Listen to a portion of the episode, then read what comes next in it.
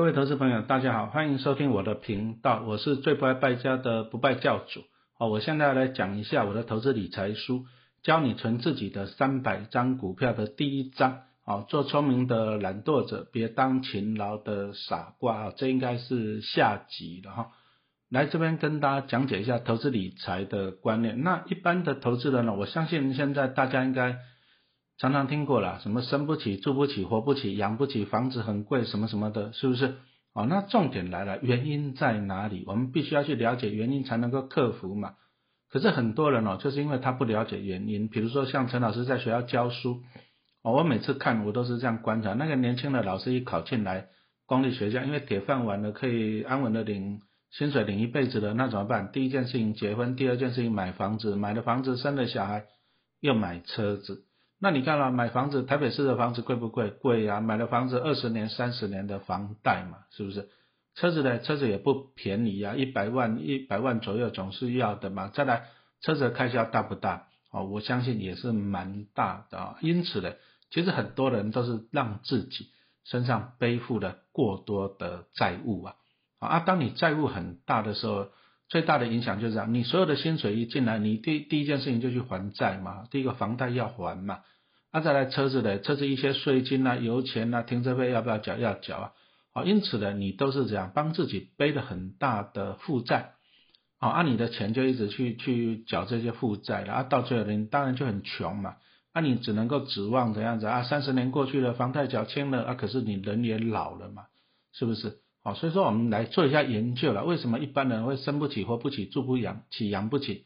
贫穷，贫穷最主要的原因在哪里？其实就是你杠杆开太大。那你会说啊，我又没有借钱投资，我怎么会杠杆开很大？有啊，开非常的大呢。你看那像那个房贷，哦，可以贷七成，那表示怎样？你用三十趴的钱去借七十趴的钱啊，你三十趴的本金去借七十趴的钱，请问你这个杠杆大不大？两倍多呢，对不对？那问题又来了，那你借了七成的钱，你去买买的房子，那万一如果说房价暴跌的时候怎么办？啊，你的风险就很高了。所以说，一般的上班族、一般的人哦，其实他最大多数的财产在哪里？其实，在房子啦，因为他要缴二十年、三十年的房贷，他把他所有的财产都集中在房子。但是如果说今天哦，房价大跌、景气不好的时候，啊，景气不好的时候，那房贷族你可能会受伤啊。举个例子来讲，像两千零八零九年那时候金融海啸的时候，那房贷族为什么会受伤啊？因为就见到海啸危险的时候，你缴息不正常，银行就把你房子收回来啊，不然银行就升息嘛，啊，把你的房贷利息拉高，那你呢，你缴不出来，你就会受伤啊。所以说，很多的人呢，哈，其实他都有一个错误的观念啊，我缴二十年、三十年房贷，房子是我最大的资产，可是你把你所有的财产。全部跟房子绑在一起的，你有自己的房子没有错，但是呢，你的房子只能够住啊，它不会帮你再产生钱哦。啊，比如说你有一个三千万的房子，不好意思，你只能自己住。那你说我买两千万，我这现在价值三千万，我赚了一千万，你没有卖掉，你又看不到钱。啊，你卖掉你要住哪里，对不对？但是如果说投资人有三千万的股票，他只要去买进一些报酬率六趴、折利率六趴的公司就好了。啊，每年可以领到一百八十万呢，那平均一个月十五万呢，好，所以说哈，其实房子啊，到底是资产还是负债，这个是一个很好的问题。但是你要了解一件事情，你如果说把你所有的债务啊，所有的财富跟房子绑在一起，房贷很高，你所有的资产都在房子，哎，那你要注意哦，你如果说你的工作收入不是很稳定的话，你可能呢，哦，稍微一个景气不理想的，或者是工作啊不稳定的，你可能会被迫。哦，在低价的时候贱卖你的房子，那你的成，你就人生就承受的一个很大的风险。好，这个要注意啊。那其实啊，房子很贵啊，不是每个人都负担得起。真的，你你现在看买一个东西，买一个房子要负担二十年、三十年的房贷，有必要吗？有时候我们要想这个问题。那台北市的房子又都很贵啊，怎么办呢？那如果买不起又硬要去买，就像说，如果说年轻人买不起车子，硬要去买法拉利。你觉得他的下场会好吗？好，因此呢，重点来了，就是说你在啊买进一些东西的时候，你要了解自己。如果说啊买了以后要让自己背二十年、三十年的贷款，你要自己要去晓得这件事情。你真的有本事去认真去缴这二三十年嘛？那就算你认真缴这二三十年好了，你辛苦赚到的钱也都变成别人的哈。所以说你要了解这一点啊，不要让自己辛苦一辈子。好，我们来举个例子来讲哈，比如说我们刚刚讲到的汽车哈，相信大家是喜欢有车啦，我还可以全家跑出去玩。不过陈老师哦，我是辛苦工作到四十六岁哦，我才去买车啊，我买那一台车钱哪里来啊？我就一直投资股票啊，我那一年领到股利领到一百万啊，我是靠股利去买车的，我我没有花到自己的一毛钱。那买车以后啊，那我买车以后，后来那个油价涨很高的，我还看过三十几块钱油价的哈，哦，那油价就一直涨，涨得很高。对吧？啊，其实台湾呢就喜欢买那种就是哎省油的车啊。你想想看啊，买车已经很辛苦了，当然油钱要省了啊。你把自己逼得这么辛苦，不是很痛苦嘛？那以陈老师来讲，那我觉得了哦，我我只要帮自己累积的股票的资产以后，我去买车，我去养车啊。有人会给我钱了哈，我就举个例子来讲啊，像台湾人就很喜欢投优塔的嘛。那你看看投优塔最近赚钱好不好？哇，很迷人呢。一年可以赚两个股本呢，一张股票一股可以配十几块钱的现金呢，赚两个股本呢，哇，赚不赚钱？那因为台湾人很喜欢 Toyota 的车嘛，你在路上看，哦，满街跑嘛，是不是？那当然了，车商就赚很多的钱，那赚了很多钱，他也不会降价回馈你了哈，这个啊，不然他怎么去赚两个股本，对不对？啊，他的员工怎么一年领个几百万的薪水呢？是不是？啊，像陈老师比较喜欢的是预日车。啊，预日车也平均一年赚两个股本，那配息又比较大方，平均一年都配快到二十块钱，也就是一张股票可以配个一万八、一万九左右了。那我们就从一个简单的数学嘛，如果说像陈老师这样持有二十张啊，假设哦，假设哦，假设持有二十张预日车的股票，那一年大概啊，差不多可以领到个三十几万到四十万嘛。那你有没有发现一件事情？哎。我领个两年股利，我就七八十万。好了，我辛苦一点，我领三年股利就破一百万了。我可不可以买车？可以啊，预日车送我的嘛。那每年领到股利，领到三四十万，啊，那个车的保险税金，哎，预日车帮你出，可不可以？可以啊。那你从这里，你有没有发现到一件事情？你只要努力去存二十张的预日车，你这辈子买车养车的钱，预日车全部给你的，好不好？很好嘛，哈。所以说，这个就是讲的说，你要先买进资产，然后利用资产。产生的钱去帮你买进怎么负债？那同样的，我们来讲到房子，房子很贵，对，啊，一般人买不起，所以说你要二十年、三十年的房贷，哎，房子很贵，对住户来讲不好，可是对建商就很好了，建商就可以赚很多的钱。那你看一些绩优生，像什么华固、远雄啊、长虹啊、新复发，你去仔细看一下它过去的获利稳不稳定，配息好不好？哇，殖利率都不错，都很迷人哦。哦，因此我们就是换一个角度去想了。你想想看，你如果要买车养车，那你就先去买汽车股的股票，然后靠它的股利去帮你去买车去养车。那同样的，你可不可以先去投资银建类股公司，对不对？那你领了银建类股的股利去帮你缴房贷，可不可以？好像也可以哈。这个就是讲到说，你的钱要去善用它。买进资产，然后呢产生股利，然后去帮你买进消费，哈，买进负债让你消费，对不对？那钱这个东西很好玩哦。你说在二三十年前，陈老师刚毕业那个时代，哈，民国七八十年代那个时候，那时候银行定存利率很高嘞，八趴甚至十趴都有嘞。那现在定存利率是趴给头卡嘛，是不是？那为什么利率这么低？利率这么低，影响大不大？其实对定存族来讲是一个很大的伤害了，哈。比如说，你如果说定存利率好了，讲低一点了，七点二趴，那你存一千万放在银行，你一年可以领到七十二万，平均一个月领到六万块，你靠利息来退休，可不可以？可以，一个月六万块，当然很好，开心啦，是不是？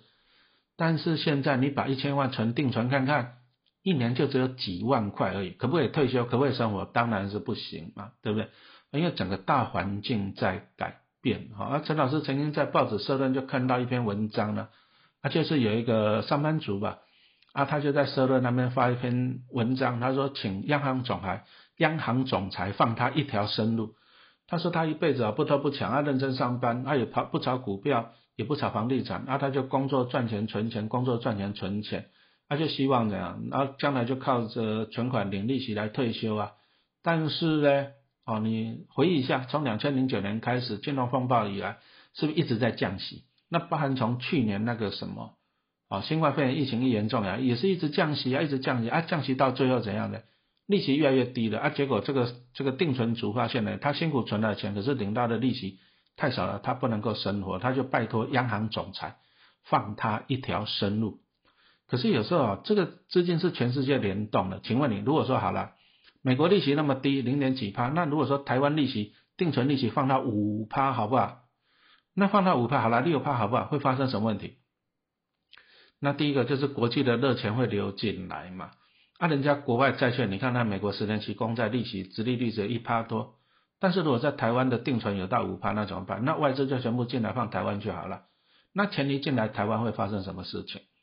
啊，会发生什么事情？那就是台币一直在升值嘛，因为他们就是拿美金买新台币，哎，越买新台币就越升值，对不对？那台币升值啊，那当然了，就是对啊一些产业就不利啊，比如说像对出口的产业就不利，比如说他本来新台币是三十三块钱，他卖一个东西出去。一块钱美金可以拿三十三块钱新台币回来啊！但是呢，等到新台币升值到二十七块钱的时候，他同样呢，他卖一个东西出去还是用美金计价的，一样是一美金的东西。可是呢，他本来是拿到三十三块钱，可是当台币升值到二十七块钱，他只能够拿回二十七块钱，少了六块钱，他的利润没有了嘛？哈，因此台币升值其实也会对一些产业哈，外销产业会受到伤害。那再来钱一直导。一直流进来台湾，那台湾就是钱马为患，钱马为患一定就是通膨了，那对各行各业、对民生经济也都不好。那更惨的是哦，那这些热钱一进来，那他将来他获利了结，又拼命的要把钱汇出去，要造成台币的暴跌哈。所以说经济其实是很复杂的东西，那央行一定要避免台湾跟国际之间利差太大啊。因此啊，国外降息，你说美国这个邪恶帝国一直在降息，那台湾也一定要降息嘛，这个是没有办法。的，那我们一般的老百姓，你就只能怎样？你就只能自己想办法嘛。啊，其实降息啊，为什么全世界都在降息？你看金融海啸那时候很惨啊，你看肺炎，现在新冠肺炎很惨啊，降息就有利于经济的发展了啊。比如说，如果说现在银行定存有七趴，那可能大家怎样？哦，赚钱存钱，存银行，存银行定存定存，大家的钱都不去消费了。你本来你要去买车子的，不要了，放银行还有七趴。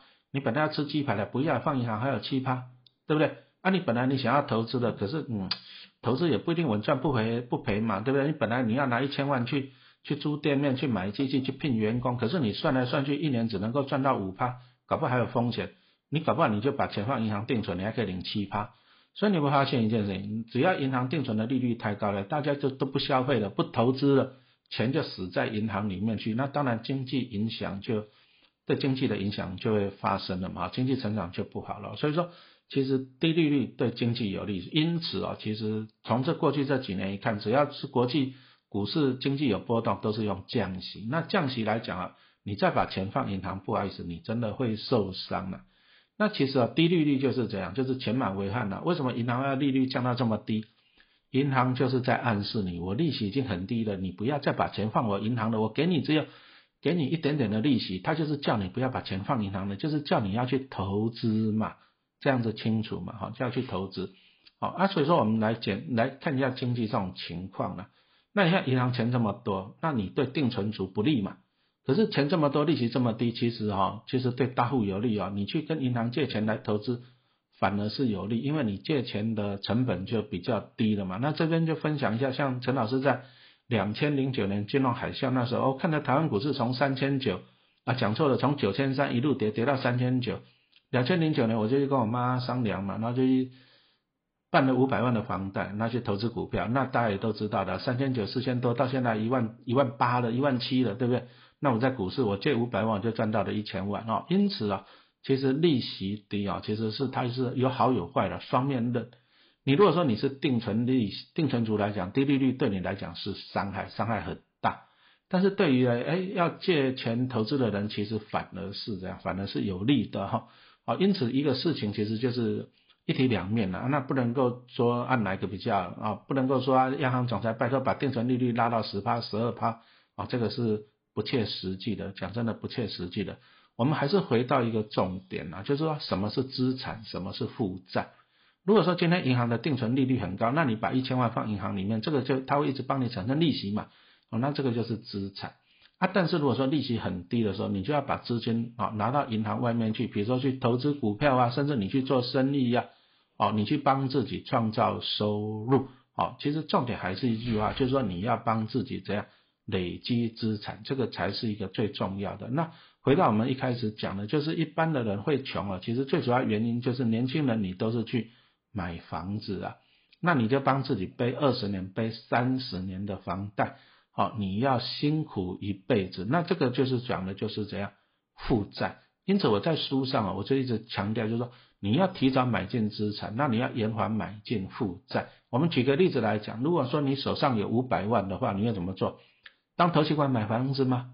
你缴了投期款以后呢，你后面还要再背两千万的房贷呢，那你还是要交两千万，你辛不辛苦？对不对？好，这个就是说你把它拿去当买进负债。可是如果说你把五百万哦，假设哦你拿去投资，我们讲说报酬率六趴，你一年可以拿到三十万，平均一个月就两万五，这个反而是一笔收入的。好，因此啊，我我一直觉得就是说，一笔钱你是先拿去买进资产，还是先拿去买进负债，这个很重要。那你如果说你先帮自己累积的资产，啊，先帮自己累积的资产，那比如说我们刚刚讲的那个五百万的股票，每年产生二点五万的股利的收入，好了，那你还是想要买房子，你就靠一个月二点五，我们刚刚讲的五百万，你就先拿去买股票，那你一个月产生二点五万的股利。你拿股利去缴房贷，你会不会轻松？答案是会的。因此哦，我还是建议大家，你要提早买进资产，那你要延缓买进负债，等到你累积到了足够的资产，有资产就会帮你去买单哈。因此我在书上我就一直强调，但你不要傻傻的勤劳了哦。比如说你一赚到钱就去买房子，啊，就每个月一直缴房贷，一直缴房贷，你要辛苦一辈子啊，这不是很傻啊？但是你如果说你先累积一笔资产。啊，就是说帮自己创造一个分身啊，哦，财富的分身。像我们刚刚讲的，你你只要有个五百万的股票，你每个月可以领二点五万的股利，你是不是等于一个分身在那里？他一个月给你二点五万，那这个二点五万你可以拿去干嘛？养小孩、买车子啊、缴房贷，你的人生会不会比较轻松呢？因此，我们来总结一下，真的学习投资理财是非常的重要。当然，勤劳是一个美德啦。可是，如果说要辛苦二三十年，哦，帮那些建设公司赚很多的钱，因为你要买房子，让他们借很多的钱，赚很多的钱，而且你还要缴房贷，银行又赚很多的钱，那你这样勤劳，其实你是很傻的，因为你就是辛苦工作，帮那个什么建设公司赚钱，帮银行赚钱，你不是很傻吗？那但是呢，我们反而可以要聪明一点，好，你就是提早买进资产，那利用资产创造自己的。财富分身，那他呢？他就会帮你去负担后面的一些什么负债。好，按你的人生，你就可以懒惰，要懒惰可以，但是你要先买进资产，聪明的懒懂。好，谢谢大家的收听。